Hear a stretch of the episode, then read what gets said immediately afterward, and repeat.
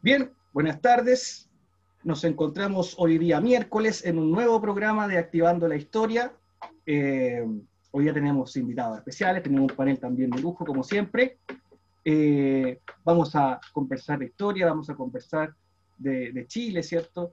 Eh, de política, principalmente con nuestro invitado. Obviamente recordarles suscribirse a nuestro canal Historia Activa de nuestro querido Colegio Católico de La Serena. También seguirnos en las redes sociales, ¿verdad? De nuestro colegio también. Saludar a las familias que siempre nos acompañan los días miércoles.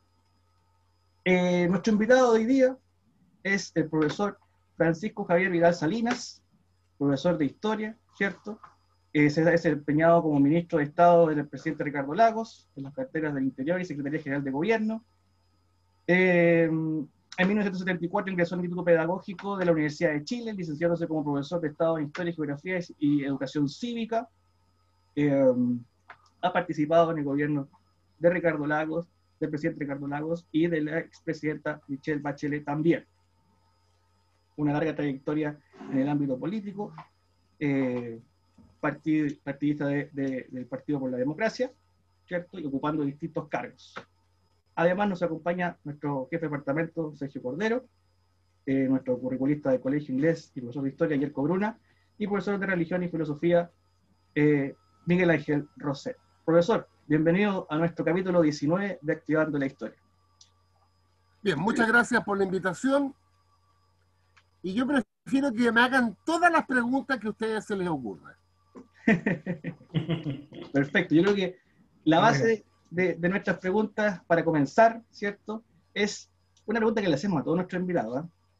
¿Quién es don Francisco Vidal desde su percepción, de su perspectiva? Ya, yo soy em, una persona de 66 años, el domingo cumplo 67, casado con una profesora básica, hoy día pensionada, María Inés Maturana, padre de tres hijos, la mayor Carolina, 42 años, periodista de la Universidad Católica. La segunda Andrea, de 40 años, educadora diferencial de la Universidad Mayor. Y el tercero, de 28 años, aún estudiando en la USACH, una carrera que a él le gusta mucho, que es la relación entre medicina y deporte.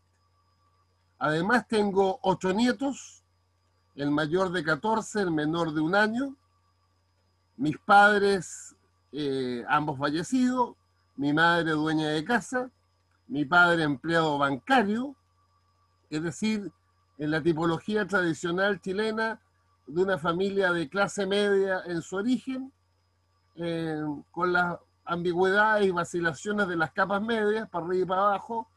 Eh, estudié en el Liceo Alemán, en Santiago, eh, hasta primero medio, segundo y tercero medio lo hice en la escuela militar, fui cadete, cuarto medio lo hice en un liceo fiscal, liceo número 11 de Las Condes, eh, después entré de lleno a la política en la Juventud Nacional, eh, o sea, yo me di una vuelta en el aire por ahí por el año 74, que todavía me duele, pero me di una vuelta en el aire. Eh, lo que me marcó la vida fue mi ingreso a la Universidad de Chile al pedagógico. De, eso, de hecho, ese, ingreso me hizo cambiar sustantivamente eh, la mirada y la, devoción por la historia. Yo salí el año 79 del pedagógico, el 78, y desde el año 79 hasta hoy, o sea, han pasado 41 años nunca he dejado de hacer clase, ni siquiera cuando era ministro. Ahí me las arreglé, y estuve ocho años en la moneda, me las arreglé, el, curso de pregrado era imposible, pero me las arreglé esos años para hacer siempre un curso de posgrado, más corto, de tres meses, en la Universidad Alberto Hurtado. Y si tú me exigieras, bueno, ¿cómo se define? por sobre todo profesor y de historia en particular. Ese soy yo.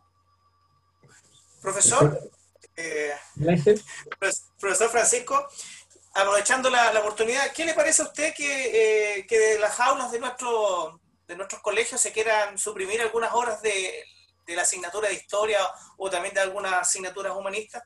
Una estupidez. Una estupidez.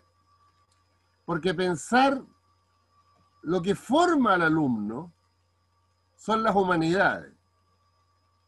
Lo demás es instrucción que se va perdiendo cada día.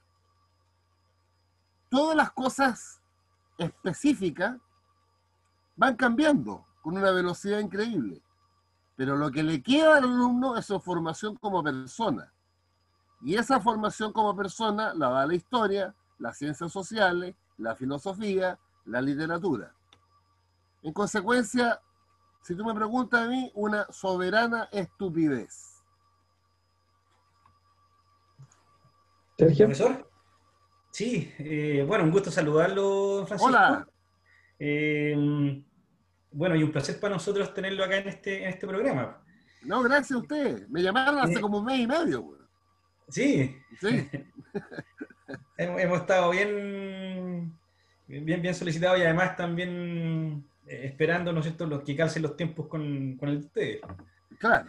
Eh, profesor, me llama la atención, parte en ese, en ese relato que usted hace de su, de su historia, que estudió en la escuela militar, cadete de la escuela militar, eh, fue militante de la Juventud Nacional. Eh, ¿Y en qué minuto? Bueno, dice usted que la universidad, entrar a estudiar historia, va quebrando un poco esa, ese, derrotero de vida que tiene ese minuto. Pero aparte de eso, ¿qué, otro elemento hizo cambiar? Porque estamos hablando de, una derecha de la época, hacia allá un, hacia una, una militancia más de izquierda. Mm. Yo te diría que bueno, hubo muchos factores. ¿eh? pero el más decisivo fue la universidad. Porque me di cuenta de lo ignorante que había sido, sobre todo estudiando historia. Es difícil hoy día, 40 años que he leído una locura. Fíjate que en mi casa, que es bien chica, hay 5.000 libros, creo que son 4.900. El 80% son historia. Entonces, me di cuenta de mi error. Claro, pendejo, chico, eh, las circunstancias, Liceo 11, el Liceo 11 de Las Condes era uno de los pocos liceos que tenía gente de Juventud Nacional. Eh, ahí conocí a Andrés Alamán, desde esa época. Eh, pero yo creo que el cambio fue la universidad, además una universidad bien, bien increíble, ustedes ni se imaginan. Yo estudié en el pedagógico intervenido. Yo estudié en el pedagógico donde echaron a todos los profesores de historia después de septiembre de 73. Todos mis profesores eran pinochetistas. Todos. Salvo una, que no sé cómo se salvó y siguió. Ojalá que esté todavía por ahí. Sara Gajardo se llama. Mi profesora de historia contemporánea. Hasta el día de hoy la recuerdo. Pero además con, el sectarismo más brutal eh, con la vigilancia más brutal. Ustedes no se imaginan, cuando yo le digo a mis alumnos de día no me lo pueden creer. Nosotros teníamos guardias dentro de la universidad. O sea, cuando yo me sentaba con unos compañeros en el casino, había un reglamento. No podíamos sentarnos más de cuatro. Y si a alguien se le olvidaba y se sentaba el quinto, llegaba un guardia y disolvía la mesa no nos podíamos tener una de las cosas lindas del pedagógico. Eh, es otro mundo, era en realidad, era. Éramos 13.000 alumnos. Calcula, imagínense un campo con 13.000 personas. Desde educación básica, parvularia, hasta antropología, sociología, psicología, todas las pedagogías, periodismo, un mundo. Y eso me cambió mucho a mí. Y no obstante que la pasé mala, porque estamos hablando de plena dictadura. Entonces, los sobrevivientes estudiantes de izquierda me miraban a mí como soplón. Cero confianza. Venía de la escuela militar y de la Juventud Nacional. Échate una. Me costó un mundo que me creyera en mi cambio. Me costó un par de años. Y de ahí, ya no, bueno, ahí la vida siguió. Participé en todo lo que se pudo participar en, el pedagógico. La primera manifestación antidictadura en el pedagógico fue el 11 de septiembre de 1977, no se me olvidado nunca. En ese tiempo todavía era un día hábil, después se puso feriado. Pero muertos de susto se hizo una marcha en silencio por los pasillos. Y la bandera chilena con un crespón negro. La reacción fue brutal. Cerraron el pedagógico, cerraron el casino, nos echaron a todos para la casa. No una universidad intervenida, una universidad vigilada. Pero salió el tiro por la culata, en mi caso, porque me obligó ese ambiente a buscar otras cosas y empecé a leer otras cosas. Y eso me cambió definitivamente. O sea, eh, yo, mira, yo creo que ser de derecha, en general, ¿eh? o es porque se defienden intereses subjetivos, legítimos, o porque se es ignorante. Tal cual. Eh, eh, profesor, mire, la verdad he escuchado eh, su relato con harta atención y hay dos elementos que me parecen interesantes para efecto de la pregunta que le quiero hacer, ¿ah? para meterlo en un terreno un poco más pesado quizás. No, ponle, ponle, ponle. y tiene que ver con su recorrido político, primero que todo, tal como asentó a Sergio recién. Y lo otro que usted en un comienzo decía es que constantemente, o, en el tiempo siempre ha estado ligado a la educación, nunca la ha dejado. Siempre, siempre. Y, cuestión que para nosotros, eh, digamos, tiene una mayor relevancia, puesto que somos todos profesores los que estamos acá.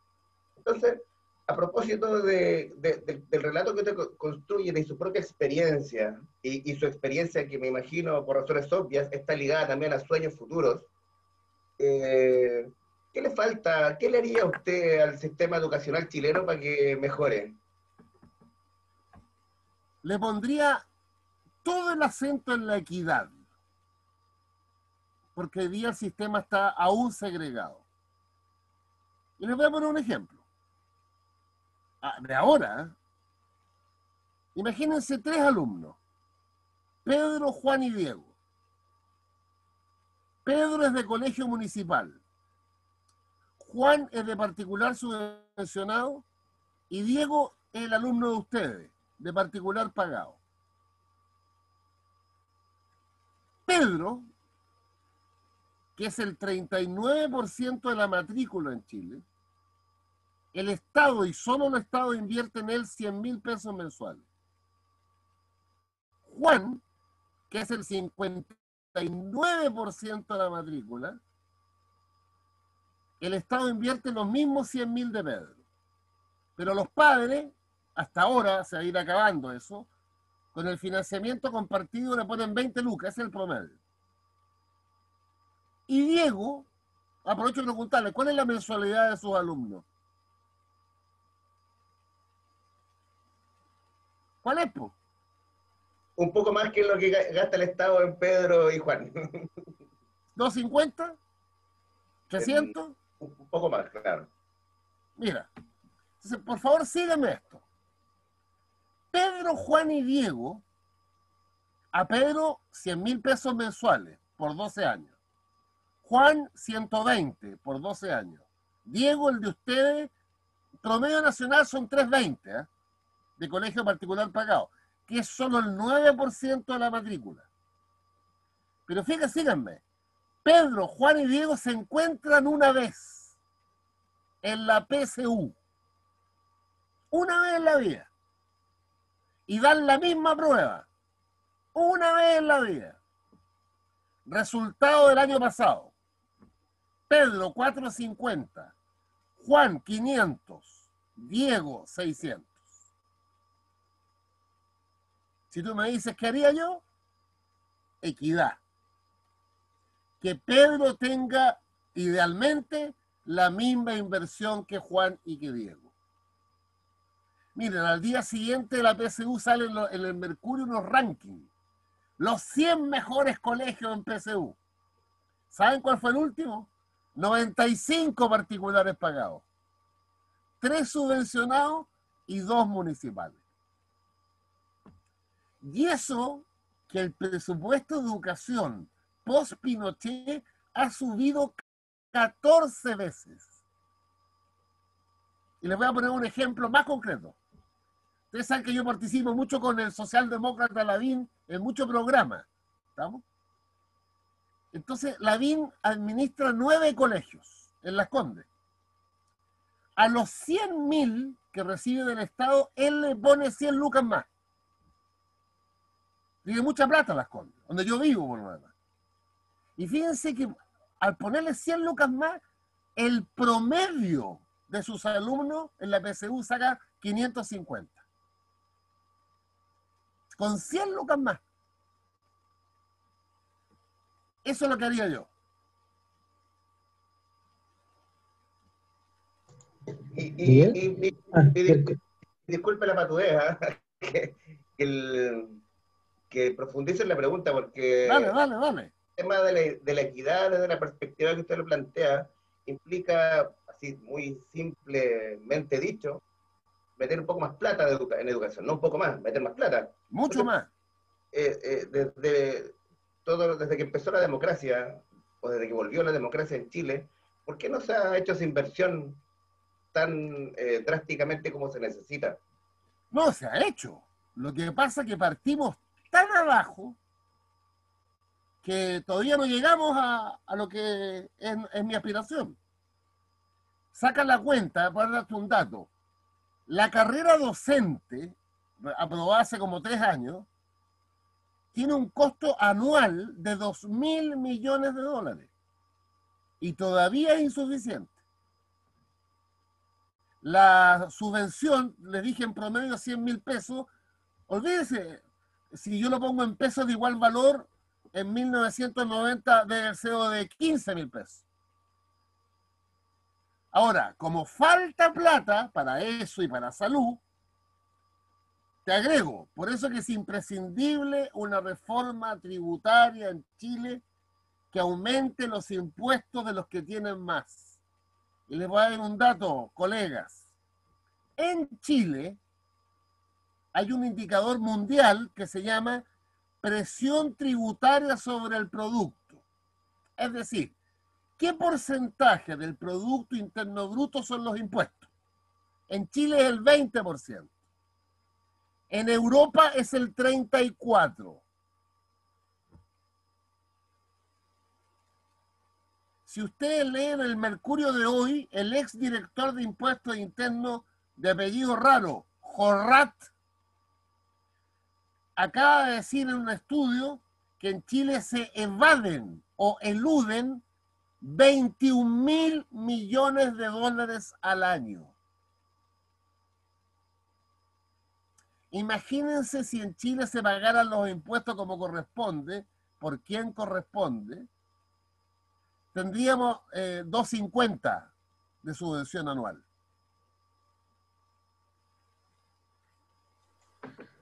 Miguel.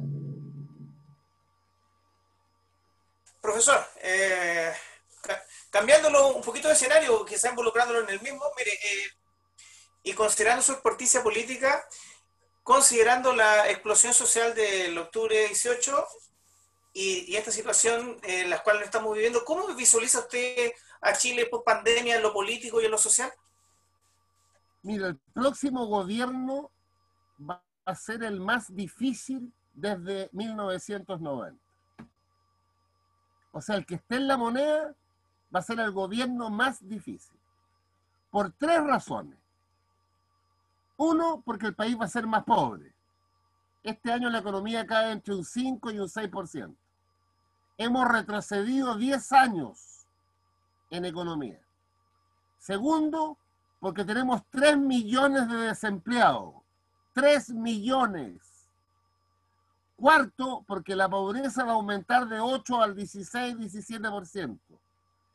Quinto, va a haber más desigualdad. Sexto, va a haber más presión social. Entonces el país va a ser mucho más difícil, va a tener mucho más problemas y por eso yo soy partidario, frente a ese cuadro, de aprobar la nueva constitución y que la nueva constitución se caracterice por ser un Estado social de derecho, para poder enfrentar esa demanda social, sobre todo en salud, en educación, en vivienda, en pensiones y en trabajo decente. Trabajo decente es formal. ¿Qué nos demostró la pandemia? Que un tercio de los trabajadores en Chile no tienen ni salud ni previsión. Eso no es de ahora. ¿Eh? uno de cada tres. Cuando se enferma no tiene ISAPE, no tiene FONASA. Cuando jubila no tiene nada. Salvo el pilar solidario del Estado. Entonces va a ser mucho, pero mucho más difícil.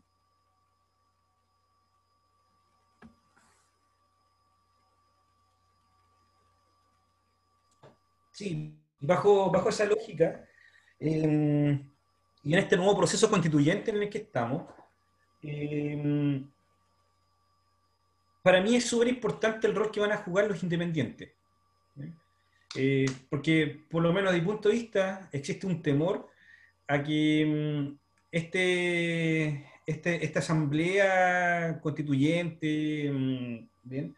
Eh, pueda tener las mismas características del Parlamento, es decir, un Parlamento chico. ¿Usted tiene esa misma perspectiva desde la que, desde ese temor que tengo yo? Eh, ¿Existe más o posibilidad que los independientes tengan eh, un, rol clave en este, en este tema o finalmente los partidos políticos van a cooptar esta participación? Mira, tiene que ser una mezcla entre militantes y ciudadanos de la sociedad civil. Porque el sistema electoral que, existe para esto es, es, igual al de los diputados. Es por listas. Por ejemplo, mi partido tomó una decisión, no sé si los otros lo toman. De la lista del PPD, el 50% militante y el 50% independiente. Ahora, se supone que independientes que compartan algunas cosas evidentes, si no sería la hueca en pelota. Pero yo creo que va a haber mucho independiente, pero ojo, el independiente solo está sonado. Voy a imaginarme en La Serena, un ciudadano que dice yo, yo quiero ser constituyente. No voy en ninguna lista partidaria. Tiene que juntar el 0,4% de firma en relación a los últimos serenenses que votaron en la última de diputados. Suponte 1.500 firmas. La Junta se inscribe como candidato pero si va solo, ustedes saben que el sistema de listas es proporcional. Entonces las listas van chorreando el voto hacia la lista. Entonces el independiente solo tiene que pelear con todas las listas. Por eso ah, es muy difícil además hacer pactos de independientes de Arica a Punta Arenas porque hay independientes más de derecha, independientes más de izquierda, independientes más de centro, independiente, independiente, independiente. Entonces, juntarlos a todos es muy difícil. Por eso que el mejor camino para los independientes es, manteniendo su independencia, mirar el espectro de las listas y decir, me siento un poco más identificado con tal partido y ahí voy.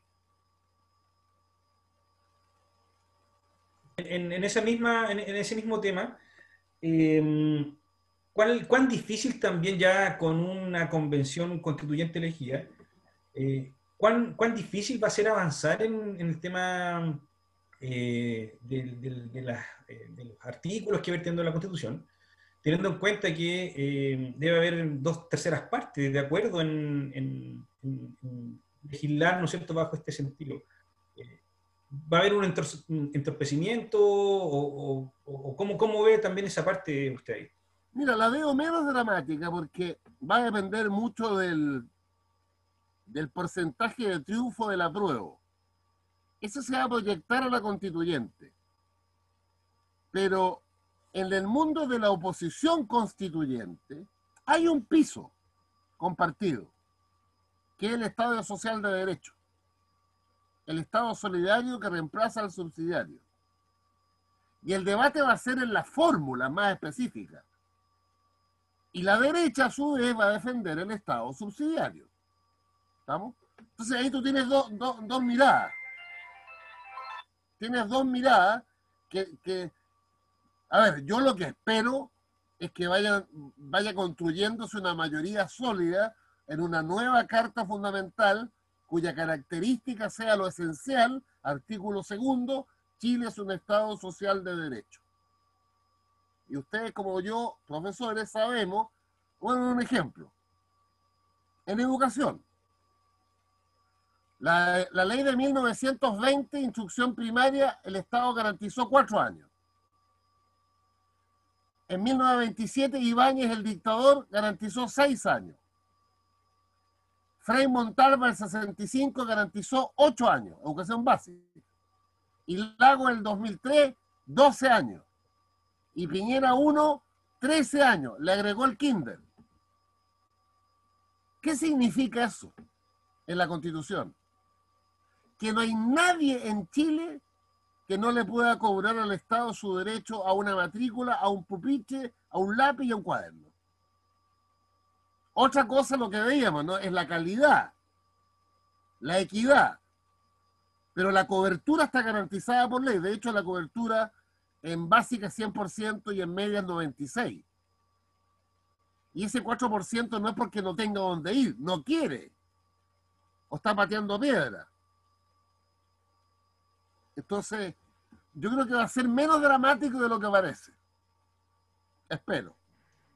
Profesor, Profesor una, una, consulta, llevándole un poquito a, a otro tema ligado con, con el proceso desde el 1990, ¿cierto? Hacia arriba, y lo que quedó como modelo neoliberal establecido desde, desde el gobierno militar, desde sí. la dictadura de, de Augusto Pinochet. Eh, hemos tenido varios historiadores acá que nos han hablado de este, de este elemento. Por ejemplo, la profe Verónica Valdilla, Julio Pinto, don, grandes eh, historiadores. ¿eh? Sí, de hecho, podríamos decir que el otro día, a ver, el último programa con, con San Francisco, nos dijo que usted ya se había devorado los seis tomos de la historia de Chile del 2000. Y me he leído todo lo de Julio Pinto y de, la, de la Verónica, todo. Perfecto, sí. Bueno, ellos coinciden en el elemento de que finalmente el modelo neoliberal se consolida en los gobiernos que vienen después de, de este proceso de, de 1990. ¿Qué, ¿Qué, podemos decir con eso? Porque usted estuvo involucrado también en alguno de esos gobiernos, por ejemplo. ¿Cómo se visualizó eso? ¿Por qué no se pudo realizar otro modelo? ¿Por qué se permaneció el mismo modelo? Que a lo mejor nos puede estar pasando la cuenta. Sí, claro, nos pasó la cuenta. La opción política del 90 era en una correlación de fuerzas muy débil. Pinochet en el plebiscito sacó el 44%. La gran empresa era dueña de la economía chilena. Ah, como hoy, los dueños de Chile. Y tenías una derecha que salió de la dictadura mucho más fuerte de lo que entró en la dictadura. Les voy a dar un dato. En la última elección antes del golpe, 4 de marzo del 73, la derecha era el 23%. En la primera elección post-Pinochet, la derecha alcanzó el 37%. Más sistema binominal, más senadores designados, más supracurum, más Pinochet en la comandancia en jefe, es decir, el piso estaba blandito. Entonces la opción de Benninger, que es el gran ingeniero de eso, era, miren, mantengamos la economía creciendo sobre las bases de la dictadura. La apertura al exterior, el, mercado como principal asignador de recursos, eh, los tratados internacionales y el cambio del modelo fueron una reforma tributaria menor, Elwin, una reforma laboral menor, pero mucha inyección a la política social. Y eso permitió, en la rectificación, en esa dimensión, que el país creciera post-90 hasta el día de hoy como nunca en su historia. Nunca, nunca el país ha crecido un promedio más que en los últimos 30 años. Pero eso es un instrumento. Lo más relevante que sacó de la pobreza al, al 60% de los chilenos. En 1990, como se mide hoy día, el 68% estaba bajo la línea de la pobreza. Hoy, antes de la pandemia, el 8%. Y ese 60% el que dio origen a esas clases medias muy vulnerables, que las vimos en la pandemia, ¿no? Que perdían la pega, una enfermedad y vuelta. Ahora, ¿cuál fue, en mi opinión, el error de la concertación? Que creyó que con crecimiento económico y reducción de la pobreza bastaba. Y junto a lo anterior, se creó una sociedad de mercado, una sociedad de una desigualdad brutal. Contra eso la gente se rebeló en octubre, contra el abuso, contra la desigualdad económica, contra el pituto, contra la corrupción. Les voy a dar un solo dato para no llenarlos de datos. En Chile hoy, después de 33 años de crecimiento sostenido, si yo invito a un cumpleaños a 100 personas y compro una torta para 100, una persona de las invitadas se come el 30% de la torta. Una. Y el otro 99 se reparte el 70% restante. Ese es Chile hoy. Después de 33 años de crecimiento y haber reducido la pobreza en más de un 60%. Profe, ahí eh, eso parece que es un dato de la OCDE, ¿no? Eh, cuando nos da cuenta de que el 1% de la población se lleva el 25% de la riqueza del país. y la, y la pregunta es que eh, justamente la pregunta que quiero hacerle está un poco relacionada a eso. Después de la explosión de, octubre, ¿cuál cree que es, cuál cree que es la mirada que tienen los chilenos, los ciudadanos comunes y corrientes en relación con las instituciones castrenses, en relación con las instituciones religiosas y en relación con las instituciones políticas que son las que, entre comillas, sostienen al país? ¿Cuál es la mirada del ciudadano de a pie? La peor de, la peor de las opiniones saca la cuenta que los partidos políticos tienen un 2% de confianza. Dos. El Parlamento un 3. El Poder Judicial un 4. Carabinero está como en el 40, ha bajado como 10 o 15 puntos. La PDI mantiene el récord en primer lugar, junto a los bomberos. Todas las instituciones, ¿para qué decir la iglesia? La iglesia católica entonces, todas las instituciones han perdido confianza y credibilidad. Y cuesta tanto recuperarla. La confianza se gana en 10 años, se pierde en 5 minutos. Por eso que es otro factor de crisis en Chile, la desconfianza en las personas y sobre todo en las instituciones. Pero eh, Profe, yo creo que, bueno, dentro de la conversación aparecen como puntos bien críticos dentro del, relato ¿ah? eh, y de sus opiniones. Eh, uno, por ejemplo, tiene que ver con, con esta suerte de acomodación que tuvo la concertación desde 1990 en adelante con el mismo sistema eh, socioeconómico, Con, el, con el liberalismo al cual hacía alusión Sebastián. Y una suerte de acomodación porque también en términos políticos eh, obtuvo todo el conglomerado, o, todos los conglomerados políticos fueron obteniendo distintos réditos que le permitieron mantenerse, preservarse, heredarse y continuarse en, el tiempo, digamos. 20 años. Claro, y cuestión que apareció muy claramente en, en el estallido social de octubre del año pasado. Hoy día estamos a las puertas de la, de la construcción de una nueva constitución. Yo me atrevería a decir que, dado los precedentes que tenemos, este acontecimiento, da sus características también específicas, es histórico. Yo, si el, si el, la, la, participación en el plebiscito por el apruebo o por el rechazo eh, es, es, multitudinaria, va a ser derechamente un acontecimiento histórico en Chile. Así es. Sin embargo, a propósito de cómo está prediseñada la construcción de la nueva constitución, eh, me gustaría que usted pudiera compartir con nosotros qué tiene de valiosa eh, la, la, convención constituyente como herramienta para construir una nueva constitución y que nos permita quizás como sistema volver a confiar en, en, el, sistema político que hoy día está eh, construyendo la Constitución. Claro. Pero mira, tú lo has dicho. Disculpe, don Francisco, yo creo que igual eh, en términos históricos, claro, nosotros la historia la construimos hacia atrás, desde atrás, pero también con proyección. Entonces, en esa proyección, la constitución juega un rol fundamental hoy día, la construcción de esta nueva constitución.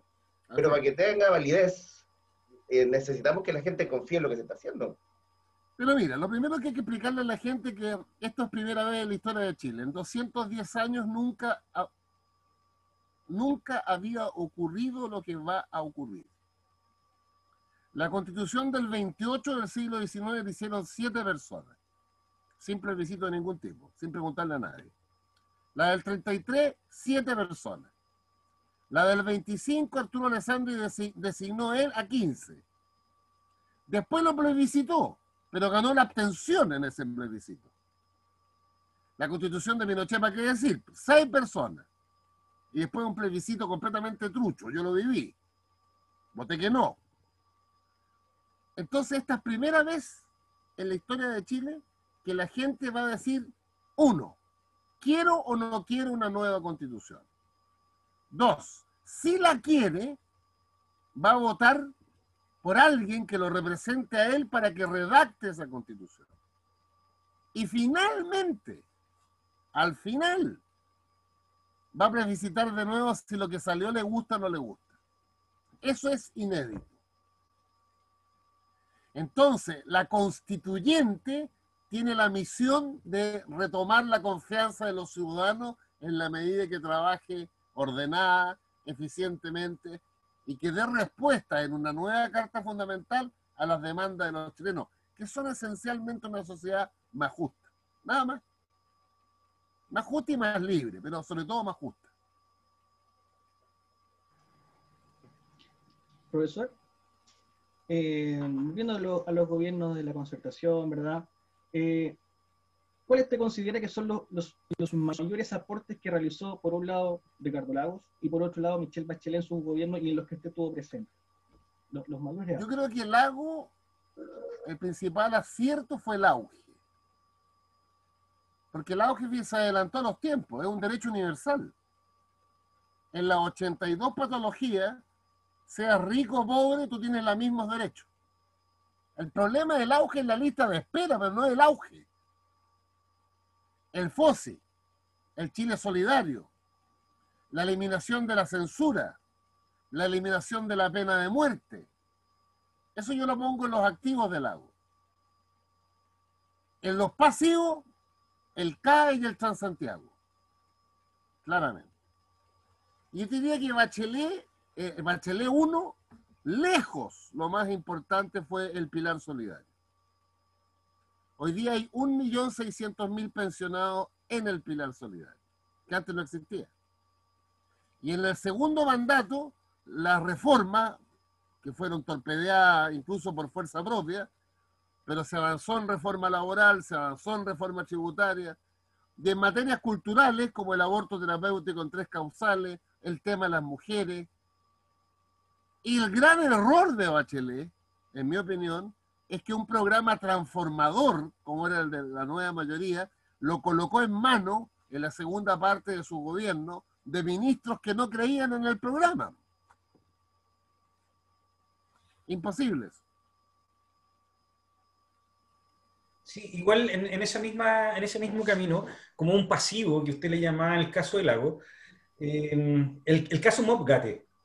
Eh, significó, significó que la clase política de alguna manera se uniera, ¿no es cierto?, para eh, cambiar el financiamiento a la política. A, la política.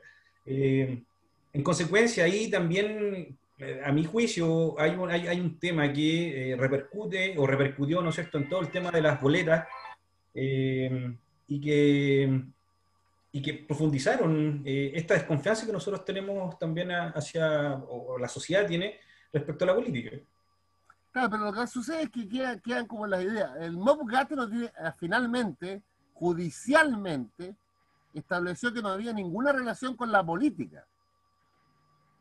El MOB Gate, la sentencia final, tiene que ver con que en el Ministerio de Obras Públicas, en la unidad de concesiones, para tener buenos ingenieros y buenos profesionales, para hacerse cargo de la inversión gigante que hubo en concesiones, se le pagaban mediante boletas sobre sueldos. Ese es, la, es la, el fallo de la Corte Suprema. ¿Ok? Se, asocia con política, pero nada que. Otra cosa mucho más grave es lo que pasó hace dos tres años atrás con eh, Soki Mitch y Penta, que habiendo una regulación de la política, la gente se la saltaba por la vía de las boletas falsas. ¿Estamos? Entonces yo creo que, además, el caso Mogati llevó a una reforma del Estado inédita, que fue el acuerdo entre Lagos y Longueira en que por primera vez en la historia se reguló el financiamiento de la política. Desde Bernardo Higgins hasta en un hoyo negro. Lo que da rabia es que habiendo regulado el financiamiento de la política, Penta y Soquimich demostraron que también se violaron esas normas. Esas normas son del 2003, ¿eh? o sea, tienen 17 años, y se violaron en el 2009.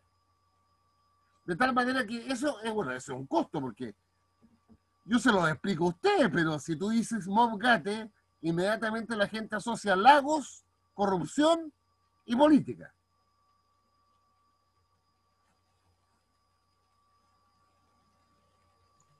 Miguel Ángel. Oiga, profe, eh, la consulta es, por ejemplo, mire, le pongo el caso, un, un, señor que vendía CD en la calle fue tomado preso por CD pirateado y, y, y se lo llevan a la cárcel y ahí mueren. Y murió quemado. Santiago, murió quemado, pero tenemos otro tipo de delitos, eh, así como los que pasaron con los, eh, estos casos, famosos casos, donde al final los mandan a hacer clases de ética. Entonces, como castigo. Entonces, me, me, la pregunta es, ¿existe o no existe equidad en relación con el tema de la justicia? Eh, ¿Para todos iguales? ¿Somos iguales ante la ley o no? Formalmente sí, en la práctica no porque el que va de impuestos y es millonario, contrata a la mejor oficina de abogados, le paga una barbaridad y sale perdonado. El compadre que tiene un café ahí en la Avenida del Mar, en La Serena, nos da una boleta y le llega impuestos internos y le cierra el local. Pero por lo menos, por lo menos hay conciencia de eso, del abuso. Y esta es una sociedad que no te aguanta más el abuso. Y eso es bueno, no es malo, porque obliga al Estado a regular, a restringir, a disminuir en los potenciales abusos. Mira, a mí me pasó hoy día en la mañana, hoy en la mañana, quiero contarle una anécdota. Iba en el auto rumbo al centro a una reunión y recibí un llamado de una periodista. Y el huevón, yo, en vez de no contestar, contesté y me llegó una luz roja. Y se instaló un motociclista al lado. Me miró y me dijo, no me obligue a mí a cumplir la ley si usted no la cumple.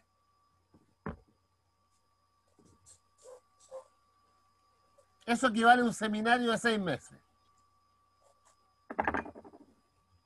Hace 10 años atrás, este compadre no habla.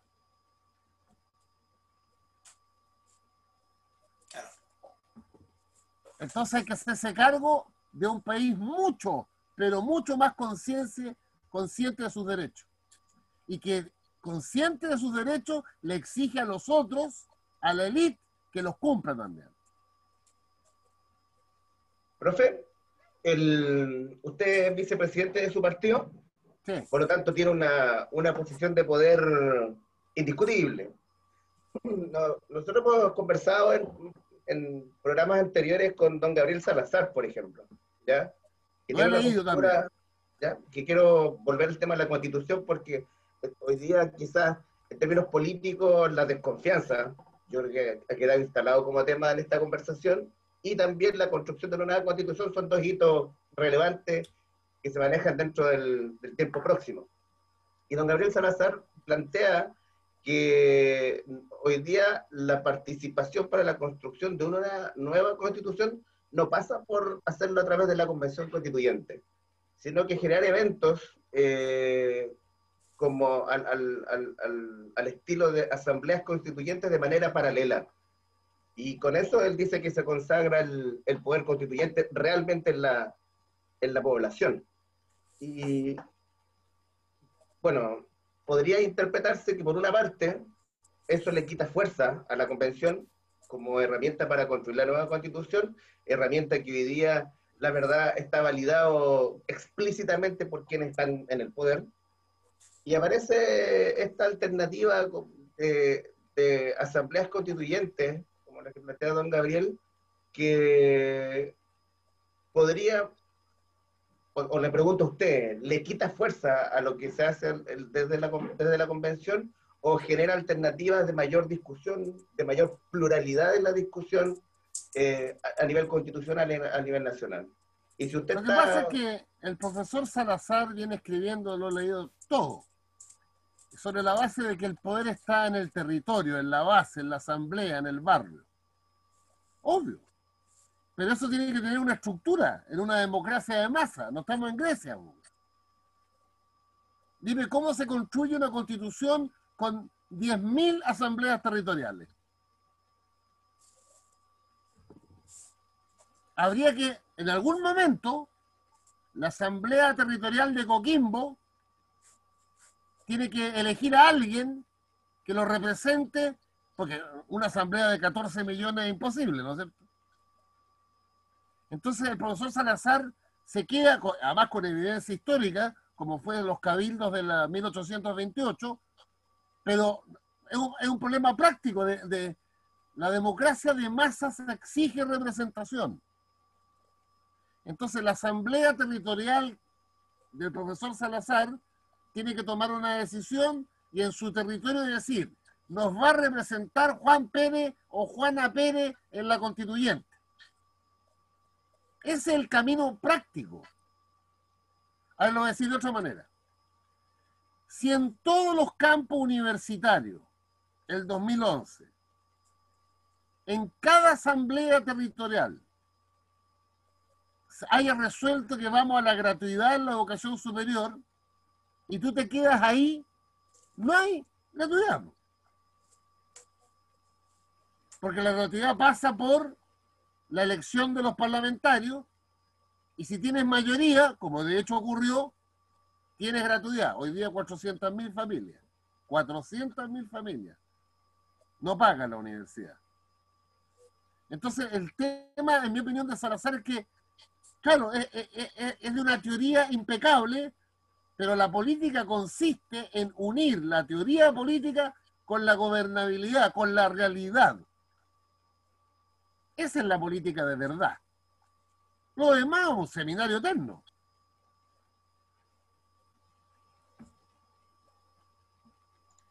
Profesor.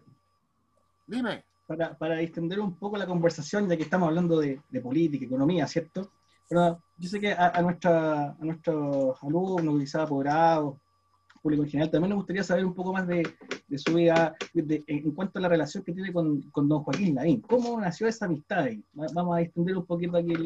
nació porque tuvimos cuatro años y medio en un programa de la radio del Conquistador que se llama Polos Opuestos. De lunes a viernes. ¿eh? Entonces, si tú estás con una persona hablando por micrófono, encuentras coincidencias y diferencias también. Y después nos fuimos a, bueno, hasta el día de hoy, nos toca mañana, el matinal del Canal 13. Entonces tú vas conociendo a la persona. Bueno, obviamente yo lo conocía, pues, ¿no? Pero la vas conociendo en el debate diario. Ahora, eh, Joaquín Lavín ha cambiado mucho. Te voy a poner tres ejemplos que yo le pregunté en la radio hace años. Uno, ¿votaría de nuevo por Pinochet? Me dijo que no. Por el tema de los derechos humanos. Le dije, ¿irías de ver, a verlo de nuevo a Londres preso? no iría. Tercero, mira, mira, mira qué interesante. Como alcalde conoció una pareja homosexual que tenía adoptada una hija. Los conoció, conversó con ellos. Y de esa conversación salió diciendo, ¿por qué no el matrimonio homosexual? ¿Te fijas? Oiga, profe, ¿Y usted votaría por Dime, Lavín candidato? no. No por la persona, porque Lavín es de la UDI, pues. Pero En consecuencia, pues, usted si Lavín gana. No, pero la, Lavín, eh, eh, cuando haces un gobierno, tú no gobiernas solo. Gobiernas con Moreira, gobiernas con la Fardiselbergue, gobiernas con Coloma, gobiernas con la derecha en general. Y la derecha, siendo legítima, tiene prioridades distintas a las mías. ¿Y tiene su candidato ya? de- ¿Ah? ¿Usted, ¿Usted tiene su candidato ya, profe? No, tenemos como 12 candidatos, weón. ya, ok. Y yo a la Guaite, además. Ah, me parece, me parece. No, A la Guaite. profesor. Y Dime. en ese mismo sentido, por ejemplo, ¿usted considera que es importante, por ejemplo, el respeto de las visiones y respetar, porque se, se ve en la, en la televisión muchas veces estas discusiones, estos malos ratos entre personas de Sí. la derecha, de la izquierda, y no, no llegan a concilio, ¿cierto? Eh, y usted que ha tenido esta relación con, con una persona que finalmente piensa distinto a usted, eh, ¿cómo usted podría matizarlo para, para los que nos están escuchando en este momento y viendo eh, esta, este respeto que hay que tener igual por las ideas del otro, ¿cierto? Y llegar, ¿cierto?, una, a una discusión y una reflexión eh, en base al respeto. Bueno, eso es clave en un sistema democrático. Porque tú empiezas por faltar el respeto verbal, después vas al garabato, después vas a la agresión física y terminas matando a la gente y tirándola al mar, como ocurrió en Chile. Pero empiezas faltándole el respeto. Y termina degollándola o, tirándola al mar. Ahora, en, esa misma, en ese en tópico, eh, tenemos eh, instalado en, cierto grupo de la población, a lo mejor en un núcleo pequeño, pero tiene que ver con ese tema del negacionismo. Y hasta el día de hoy se sigue negando el tema de la violación de los derechos humanos. Eh, cosa, por ejemplo, que en, Alemania es penado. ¿Por, qué en Chile no tenemos eh, una ley o una legislación eh, que pueda mm, eh, censurar ese negacionismo que tenemos hasta el día de hoy? Bueno, hay un proyecto de ley en la Cámara, pero no ha avanzado. Yo te digo que el que niega la evidencia es por eh, tosudez nomás, porque no quiere reconocer la realidad nomás. Ahora, mucha gente de derecha la reconoce, eso, eso en el tiempo ir avanzando, porque la realidad es de tal evidencia. eh, pero, eh, eh, mira, en España la guerra civil terminó hace 78 años y todavía quedan franquistas. Y arriba España y España una grande y libre. Entonces, cuando, la- cuando las sociedades se polarizan de tal manera, pueden pasar dos, tres, cuatro, cinco generaciones y la raíz de la polarización permanece. En Chile eso pasa. Cada día menos, pero pasa. Muchachos, me tengo que retirar. Son las seis, siete, ¿no? Sí, profesor. Para Ya, finalizar, última pregunta. eso, para finalizar, un mensaje para los estudiantes apoderados en cuanto a la importancia de la historia, para que la podamos utilizar, para que tenga un, fin, ¿cierto? O, por lo menos sea un, mecanismo para poder lograr ciertos avances en un futuro. Y lo importante que es la historia, profesor. Mira, dos cosas. La historia, comprenderla y conocerla no es para ir a ganar un concurso de sábado gigante. La historia, en mi opinión, sirve para aprender del comportamiento humano y del poder. Y en consecuencia, a partir de las lecciones de la historia, construir en este caso un país mejor. Y en el caso de los alumnos de ustedes, yo les recalcaría que son unos privilegiados porque han tenido, por el trabajo de sus padres y apoderados, un privilegio, que yo también lo tuve. Comemos cuatro veces al día, dormimos con sábana y frazada, eh, tenemos unas 3.500 palabras en el uso cotidiano, tenemos el equipamiento imprescindible en materia tecnológica y bibliotecaria, y eso obliga a los alumnos de ustedes a no ser individualistas ni egoístas al revés, a ser solidario con los que no comen cuatro veces al día. Ese es el mensaje de mis alumnos de toda la vida. Perfecto, Así- profesor. Eso les diría yo a los alumnos del Colegio Inglés Católico de La Serena. Muchas gracias. Bueno, No, gracias a ustedes. Me he entrete- entretenido hablando con cinco colegas aquí, pero muy bien. no Gracias, todos. profesora. Un, gusto conocer. Bueno, así vamos a dar cierre, profe, vamos a dar cierre a nuestro programa. Nos despedimos de este capítulo número 19 con el profesor Francisco Vidal, que nos aportó con sus visiones ¿cierto? y su experiencia en cuanto a lo que es eh, la historia y la política, y lo agradecemos eh, muy humildemente desde acá, desde La Serena, ¿cierto?, por su presencia en nuestro, en nuestro programa.